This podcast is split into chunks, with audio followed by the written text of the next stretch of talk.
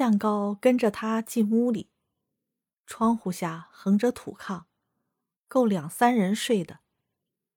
在微细的灯光底下，隐约看见墙上一边贴着八仙打麻雀的斜画，一边是烟公司还是他好的广告画。春桃的模样，若脱去破帽子，不用说到瑞福祥或别的上海成衣店。只到天桥搜罗一身落伍的旗袍穿上，坐在任何草地，也与还是他好里那摩登女差不上下。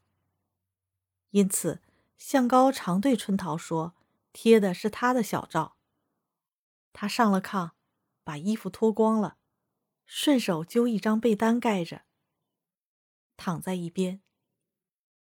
向高照例是给他按按背。捶捶腿，他每天的疲劳就是这样，含着一点微笑，在小油灯的闪烁中，渐次得着苏息。在半睡的状态中，他喃喃地说：“向哥，你也睡吧，别开夜工了，明天还要早起嘞。”妇人渐次发出一点微细的鼾声。向高便把灯灭了。一破晓，男女二人又像打石的老瓜，急飞出巢，各自办各的事情去。刚放过五炮，什刹海的锣鼓已闹得喧天。春桃从后门出来，背着纸篓，向西不压桥这边来。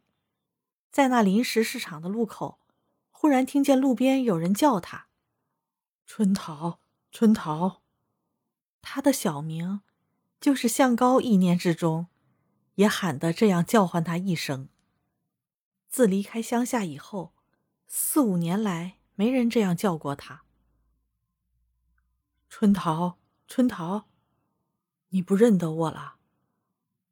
他不由得回头一瞧，只见路边坐着一个叫花子，那凄怜的声音。从他满长胡子的嘴里发出来。他站不起来，因为他两条腿已经折了，身上穿的一件灰色的破军衣，白铁纽扣都生了锈，肩膀从肩章的破缝露出，不伦不类的军帽斜戴在头上，帽章早已不见了。春桃望着他，一声也不响。春桃，我是李茂呀。他近前两步，那人的眼泪已带着灰土透入蓬乱的胡子里。他心跳的慌，半晌说不出话来。至终说：“茂哥，你在这里当叫花子了？你两条腿怎么丢了？”哎说来话长，你从多攒起在这里呢？你卖的是什么？卖什么？我捡烂纸呢。咱们回家再说吧。他雇了一辆洋车，把李茂扶上去，把篓子也放在车上，自己在后面推着，一直来到德胜门墙根。车夫帮着他把李茂扶下来。进了胡同口，老吴敲着小铜碗，一面问：“刘大姑，今儿早回家，买卖好呀？”来了乡亲了。他应酬一句。李茂像只小狗熊，两只手按在地上，帮助两条断腿爬着。他从口袋里拿出钥匙，开了门，引着男子进去。他把向高的衣服取一身出来，像向高每天所做的，到井边打了两桶水，倒在小澡盆里教男人洗澡。洗过以后，又倒一盆水给他洗脸，然后扶他上炕坐，自己在明间也洗一回。春桃，你这屋里收拾的很干净，一个人住吗？还有一个伙计。春桃不迟疑的回答他：“做起买卖来了。不告诉你，就是捡烂纸吗？捡烂纸，一天捡得出多少钱？先别盘问我，你先说你的吧。”春桃把水泼掉，理着头发进屋里来，坐在李茂对面。李茂开始说他的故事。春桃，哎，说不尽哟。我就说个大概吧。自从那晚上将胡子绑去以后，因为不见了你，我恨他们，夺了他们一杆枪，打死他们两个人。拼命的逃，逃到沈阳，正巧边防军招兵，我便应了招。在营里三年，老打听家里的消息，人来都说咱们村里都变成砖瓦地了，咱们的地契也不晓得现在落在谁手里。咱们逃出来时，偏忘了带着地契，因此这几年也没告假回乡下瞧瞧。在营里告假，怕连几块钱的饷也告丢了。我安分当兵，指望月月官饷。至于运道升官，本不敢盼，也是我命里何该有事儿。去年年头，那团长忽然下一道命令，说若团里的兵能瞄枪连中九次靶，每月要关双饷。还剩差事，一团人没有一个中过四枪，中还是不进红心。我可连发连中，不但中了九次红心，连剩下那一颗子弹我也放了。我要显本领，背着脸，弯着腰，脑袋向地，枪从裤裆放过去，不偏不歪，正中红心。当时我心里多么快活呢！那团长叫把我带上去，我心里想着总要听几句褒奖的话，不料那畜生翻了脸，愣说我是胡子，要枪毙我。他说若不是胡子，枪法绝不会那么准。我的排长、队长都替我求情，担保我不是坏人，好容易不枪毙我了，可是把我的正兵革掉，连副兵也不许我当。他说：“当军官的难免不得罪弟兄们。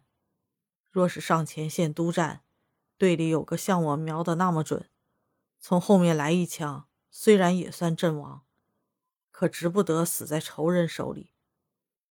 大家没话说，只劝我离开军队，找别的营生去。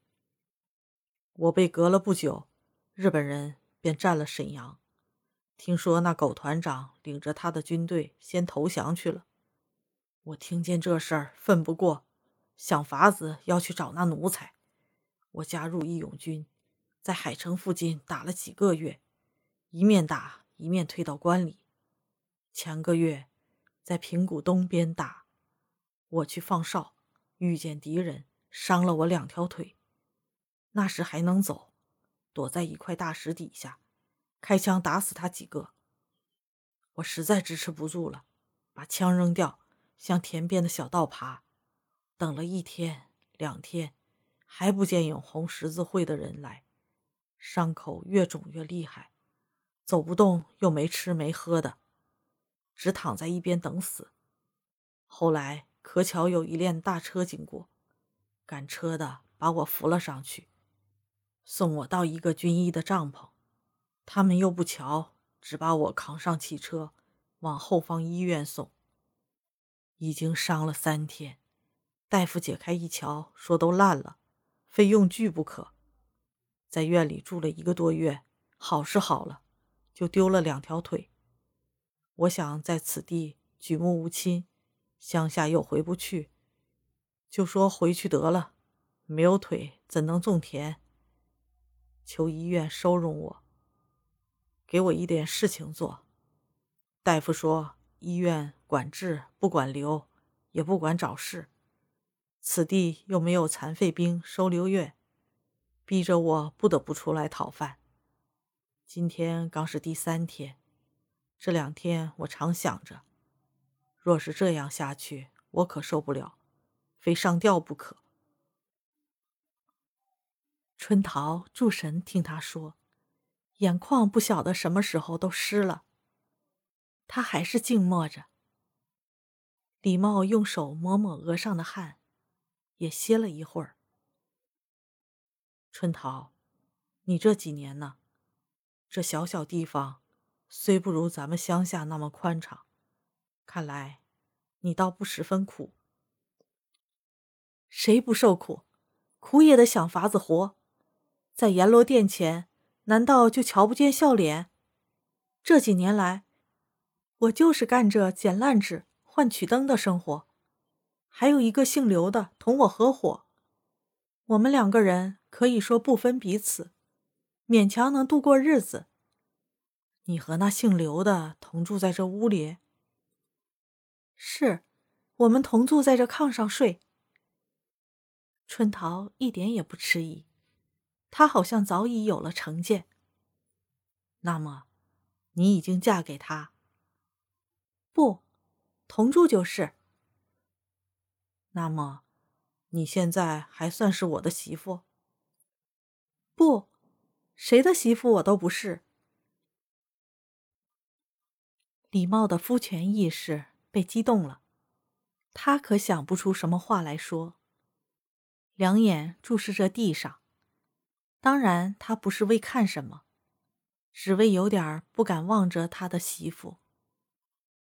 至终，他沉吟了一句：“这样，人家会笑话我是个活王八。”王八。妇人听了他的话，有点翻脸，但他的态度仍是很和平。他接着说。有钱有势的人才怕当王八，像你谁认得？活不留名，死不留姓，王八不王八有什么相干？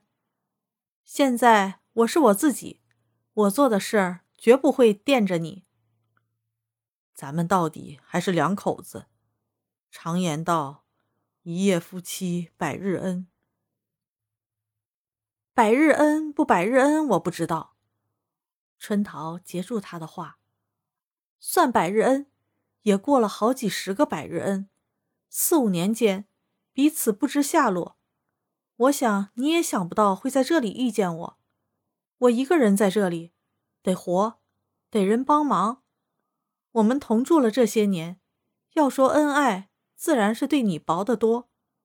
今天我领你回来，是因为我爹同你爹的交情，我们还是乡亲。”你若认我做媳妇，我不认你，打起官司也未必是你赢。李茂掏掏他的裤袋，好像要拿什么东西出来，但他的手忽然停住，眼睛望望春桃，至终把手缩回去，撑着席子。李茂没话，春桃哭，日影。在这当中，也静静的移了三四分。好吧，春桃，你做主。你瞧，我已经残废了，就使你愿意跟我，我也养不活你。李茂到底说出这英明的话。我不能因为你残废就不要你，不过我也舍不得丢了他。大家住着。谁也别想谁是养活着谁，好不好？春桃也说了他心里的话。李茂的肚子发出很细微的咕噜咕噜声音。哦，说了大半天，我还没问你要吃什么，你一定很饿了。随便吧，有什么吃什么。我昨天晚上到现在还没吃，只喝水。我买去。春桃正踏出房门，向高从院外很高兴地走进来，两人在瓜棚底下撞了个满怀。高兴什么？今天怎么这么早就回来了？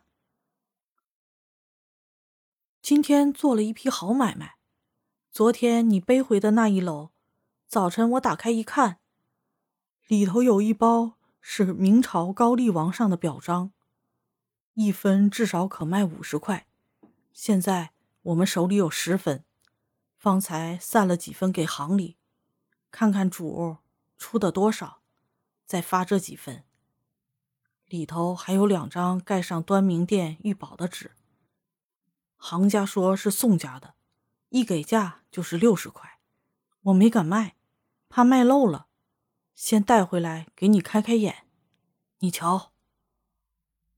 他说时，一面把手里的旧蓝布包裹打开，拿出表彰和旧纸来。这是端明殿御宝。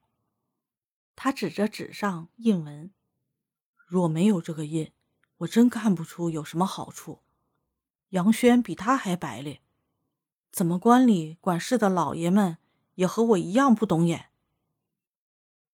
春桃虽然看了，却不晓得那纸的值钱处在哪里。懂眼？若是他们懂眼，咱们还能换一块毛吗？向高把纸接过来。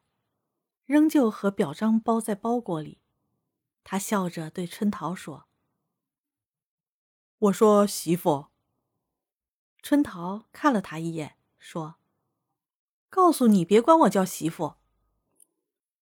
向高没理会他，直说：“可巧你也早回家，买卖想是不错。早晨又买了像昨天那样一篓。”你不说还有许多吗？都叫他们送到小市，卖到乡下包落花生去了。不要紧，反正咱们今天开了光，头一次做上三十块钱的买卖。我说，咱们难得下午都在家，回头咱们上什刹海逛逛，消消暑去，好不好？他进屋里。把包裹放在桌上，春桃也跟进来。他说：“不成，今天来人了。”说着，掀开帘子，点头招向高：“你进去。”